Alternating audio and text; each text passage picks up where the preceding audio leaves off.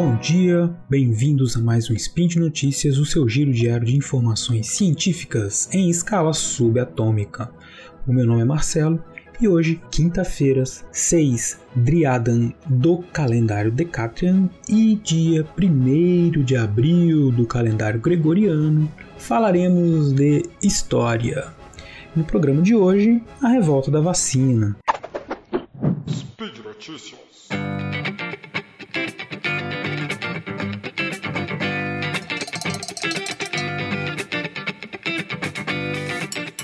Bom, pessoal, estamos aí no ano de 2021. Fala-se muito a respeito de vacinação e de vacinas, não preciso explicar a vocês o porquê. Sendo assim, achei que seria muito interessante que nós revisitássemos rapidamente essa história muito interessante de uma revolta que aconteceu no Brasil no início do século XX, mais precisamente em 1904, e que tem a ver com vacinas também. Então, era um momento de grande debate sobre saúde pública. Em meados de novembro de 1904 aconteceu uma grande revolta popular no Rio de Janeiro, motivada por uma lei que tornava a vacinação obrigatória. Oswaldo Cruz, que ocupava então um cargo semelhante ao que seria hoje o de ministro da Saúde, era um grande defensor da vacinação obrigatória, tendo em vista que já, pelo menos desde meados dos anos 1830, existia a determinação de que fosse feita a vacinação de crianças e adultos, especialmente contra a varíola, mas não era possível essa vacinação, nunca foi cumprida essa legislação, não era possível porque o Brasil não produzia essa vacina, né? tinha que vir do exterior, se é que vocês me entendem. É, mas em 1884 uh, começou uma produção em massa, em grande escala, no Rio de Janeiro, mesmo assim havia uma certa dificuldade em fazer as pessoas se acostumarem com a ideia da vacinação. No momento em que a revolta teve lugar, em 1904, havia um grande número de internações no Rio de Janeiro devido à varíola. E, mas mesmo assim a, havia uma grande resistência à, à doença, inclusive com uma difusão de notícias falsas de que a vacina deixava as pessoas com feições bovinas. Vejam só que ironia. É, a, a, vacina ela consistia num líquido de vacas, de pústulas de vacas doentes. Né? Então aí começaram a falar que quem tomava a vacina ia ficar com cara de vaca, ia se transformar numa vaca. Né? Então isso começou a se espalhar no boca a boca né, da época. E o medo generalizado fez com que serviu de mote para a revolta. Agora, o que é interessante a gente pensar não nesses essas peculiaridades né, da falta de costume que as pessoas tinham com relação a esses remédios novos, né, mas é, pensar também em todo o contexto que envolve essa essa revolta, que não é só motivada, não é só uma questão pura e simples da vacina. Tem todo um debate, tem toda uma, um, uma disputa política, é, questões, problemas sociais outros que motivaram essa revolta. Então, assim, para ser bem resumido, bem, para falar bem rapidamente, o que aconteceu durante a instalação da República, logo após o fim da escravidão também, você tinha na cidade do Rio de Janeiro, no Brasil de modo geral, grandes é, desequilíbrios. Né? Então chegou muitos migrantes, você tinha na, na, na capital um grande número de pessoas culturas diferentes vivendo naquele mesmo ambiente. Uh, você tinha também uma, por parte do Estado no republicano, uma ação que era pouco voltada para as camadas populares, no sentido de favorecer, de, de transformar e trazer benefícios, serviços públicos a essas classes populares. Ao contrário, né, o Estado atendia aos interesses de uma elite oligárquica é, ligada ao café e a outros, outros produtos hegemônicos nas regiões. Então você tinha essa elite do campo que controlava a república é, e que não estava interessado, evidente, no bem-estar da população de forma nenhuma. Né? E aí você tem no Rio de Janeiro, ao mesmo tempo, o Rio de Janeiro como a, a vitrine do país. Né? Então havia uma preocupação da nova república de fazer do Rio de Janeiro um exemplo de que o país seria um, uma grande nação civilizada, né? É, então, para que os outros países do mundo olhassem para o Rio de Janeiro moderno e vissem ali o espelho então, de uma grande nação. Mas é, havia sérios problemas para que isso acontecesse, e, e, um deles era justamente o fato de que a população pobre, majoritariamente negra, vivia pelas ruas da cidade, mora, morando em, em, em moradias consideradas precárias, né, os cortiços, é, e aí foi necessário uma implementação de políticas públicas é, que favoreceram em nada essa população. Na verdade, era a política do prefeito do Rio de Janeiro na época, Pereira Passos, que era chamado de bota abaixo, que era uma expressão que foi criada na época para designar esse processo de reformas urbanas que teve início no Rio de Janeiro em 1803 e destacava, né, o nome bota abaixo destaca a, a, forma radical com que foi implementado esse conjunto de obras públicas né, para redefinir a cara, a estrutura urbana da capital, da então capital federal. Né?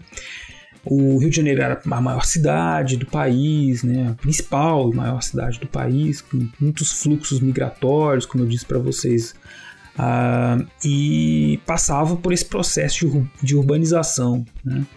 Que, para que o cartão postal do país ficasse cintilante, né, na visão desses dirigentes da República, era necessário que fosse feita essa reestruturação espacial. E aí está presente nessa, nessa visão de reforma urbana uma política higienista. Né? É, então ela tá, tá, relaciona está relacionado com as condições é, é, sanitárias né, precárias dos habitantes da, das habitações urbanas, especialmente as coletivas, né, os cortiços e similares. É, e tinha como objetivo então fazer com que essa população considerada suja de moradias inferiores deixasse de aparecer. Né? Então, palavras de ordem da época seriam sanear, higienizar, ordenar, demolir, civilizar. Né? Tudo isso estavam como na, na, na, ordem do dia do prefeito Pereira Passos, né? a partir de 1803. Cortiço, casa de cômodos, estalagens, casarões antigos, todos eles passaram a ser alvo da reforma urbanística empreendida durante o seu o mandato desse prefeito na capital federal. É, dessa forma, então, eles queriam livrar o Rio de Janeiro dessa pecha, dessa, dessa alcunha de cidade insalubre. Né? Ela era conhecida como uma cidade em que os, é, os, os, visitantes estrangeiros corriam sérios riscos de contrair doenças tropicais, como febre amarela, a varíola, ma, é, malária. Né? E isso, evidente, tem um impacto na visão do que o exterior tem do país, né? E essa essa elite que governava a república queria ser vista como igual, né? É, queria ser visto como europeus que moravam nos trópicos, né? E, então era preciso, mas isso também tinha uma questão comercial, né? Envolvida, trazia prejuízos, né? E foram demolidos os casarões, alargadas as avenidas, né? Então quem conhece o centro do Rio de Janeiro sabe, conhece bem essa história, né, vi, ver né, ali no diversas avenidas do centro do Rio a transformação qual, pela qual passou a cidade. Né? Pois muito bem, então isso em 1903 vinha acontecendo, a população vinha sendo despejada, e aí chega 1904, tem dentro dessa política sanitarista também, né, existe a preocupação Oswaldo, do Oswaldo Cruz em promover essa erradicação de uma série de doenças, que, de, de, epidemias que eram recorrentes no Rio de Janeiro, no interior também, né? doença de Chagas também, é, que era muito comum. Enfim, é, o Brasil como um todo ele era assolado né? e conhecido por, por conta de todas essas doenças e epidemias que vinham acontecendo desde muito, muito tempo. Né? A população brasileira no interior, as capitais dos estados, era constantemente assolado por uma série de epidemias. Cólera, febre amarela, varíola, peste bubônica. Né? É, esse cenário, logicamente, era agravado pelas habitações populares é, é precárias, né? Uh, e essa situação acabou levando à necessidade da implementação dessas políticas públicas de, de erradicação dessas doenças, né? E, e, capitaneadas, chefiadas aí pelo, pelo Oswaldo Cruz, o instituto é, que ele criou, com, com, que inclusive promoveu uma série de viagens científicas do, no início do século XX, né? entre os anos de 1907 e 1913, atingindo diversas regiões do interior, né, Minas Gerais, Bahia, é, chegando até a região amazônica, né, com, com, essas expedições, tentando é, tornar né, esse movimento nacional de combate ao que se chamava então das patologias da pátria, né, as pestilências, as epidemias que, que assolavam o país. É, outras doenças também muito comuns, lepra, sífilis, tuberculose, né, matavam muitas, muitas pessoas na época. Né?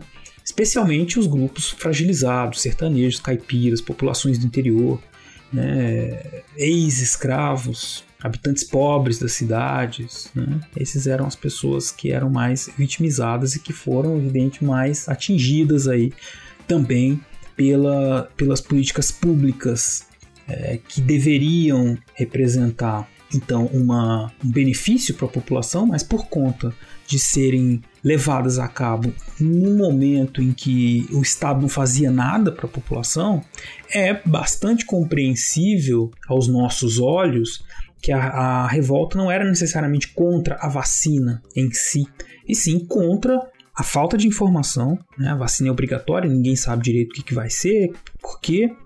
É, e também ao fato de que o Estado nada oferecia àquelas pessoas, a não ser a obrigatoriedade de tomar uma vacina, que não era explicado a eles por que eles deveriam tomar. Né?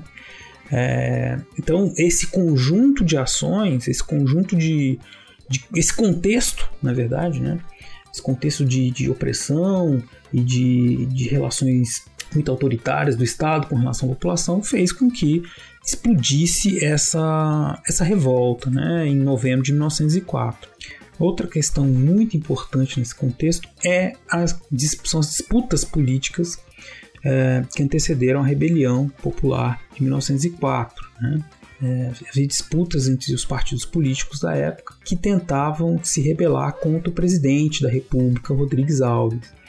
E aí, é, para combater a lei que tornou obrigatória a vacinação, que é uma lei de 29 de junho de 1904, esses partidos, esses grupos políticos de oposição uh, apelaram para o imaginário popular, começaram a espalhar né, notícias falsas, fake news né, sobre a, a, vacina e dizer que as pessoas estranhas iam entrar na casa delas, ia fazer, é, ia encostar, tocar né, nas esposas, nas filhas da família, né? E isso era, era uma desonra né, para essas pessoas. É, então você tinha incitações públicas nos jornais, né, é, chamando a atenção ao fato de que as pessoas tinham direito a resistir àquilo, que era, que era um abuso, né, um desrespeito do governo com relação aos direitos das pessoas. Né? Então tudo isso, esse discurso todo, né, ele está ligado a essas disputas políticas. Né? É, mas aí então nós tivemos, né, durante todo o mês de novembro, é, uma série de, de, de reuniões, é, debates né, a respeito da, da é, de grupos, reuniões de grupos que debatiam assim, contrários a essa lei né, de obrigação, obrigatoriedade da vacina. É, grupos de estudantes, operários, né, muita gente então estava debatendo essa questão. É, a polícia interveio, interviu né, em muitos desses, dessas reuniões, houve distúrbios, prisões, né? Isso aí a gente está falando dos dias 10, 11, 12, 13 de novembro de 1904, né? No dia 13, temos um conflito de maiores proporções, né? É, mais violento, em que assim, a explosão né, da revolta, mais de 20 bondes de, urbanos né, foram depredados, muitos dos lampiões da iluminação pública também acabaram sendo destruídos. Né? E aí nós tivemos, depois disso, um desencadeamento de outras rebeliões, inclusive uma rebelião militar, né? expressando aí que a, a revolta da vacina faz parte de uma série de outras insatisfações de diversos grupos contra o governo uh, do então presidente da República, Rodrigues Alves. Tá? Tanto não era uma questão pura e simplesmente ligada à vacina, que em, na, na, na epidemia seguinte de varíola, em 1908, que atingiu o Rio de Janeiro, o povo correu para ser vacinado, né? movimento contrário. Então eles foram todos tentar se proteger, mostrando aí que já havia uma compreensão, quer dizer, não foi só a obrigatoriedade da vacina, né? mas sim todo esse conjunto de fatores que levou as pessoas a não entenderem muito bem porque elas deveriam ser vacinadas e é, levou-as às ruas e à rebelião, à revolta generalizada, né? Bom, pessoal, é isso que eu tinha para contar para vocês. Agora vocês vão ficar pensando um pouco aí sobre essa questão de vacinas é, e, a participação dessas vacinas na nossa história, especialmente sobre o caso da revolta vacina. Quem quiser saber mais detalhes, mais análises sobre este evento, pode ouvir aí o episódio do Fronteiras no Tempo, o episódio número 31, tá aí no portal Deviante, tá? Também deixei lá para vocês todos os links que eu utilizei uh, e dicas bibliográficas para vocês conhecerem mais sobre o tema. Não deixem de ir lá no portal Deviante, no link né, do, no post desse episódio e colocar lá seus comentários, suas perguntas, suas críticas, o que mais vocês quiserem, tá? Não posso deixar de dizer que esse podcast só existe, só é possível de acontecer por conta do seu apoio no patronato do SciCast, no Patreon, no Padrim e no PicPay. Um grande abraço a todos e todas e até amanhã, pessoal!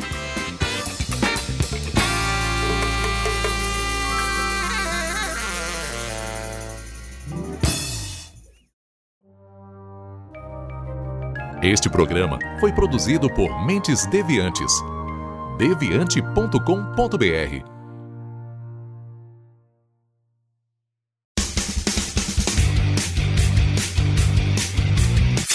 Cortes, edição de podcast.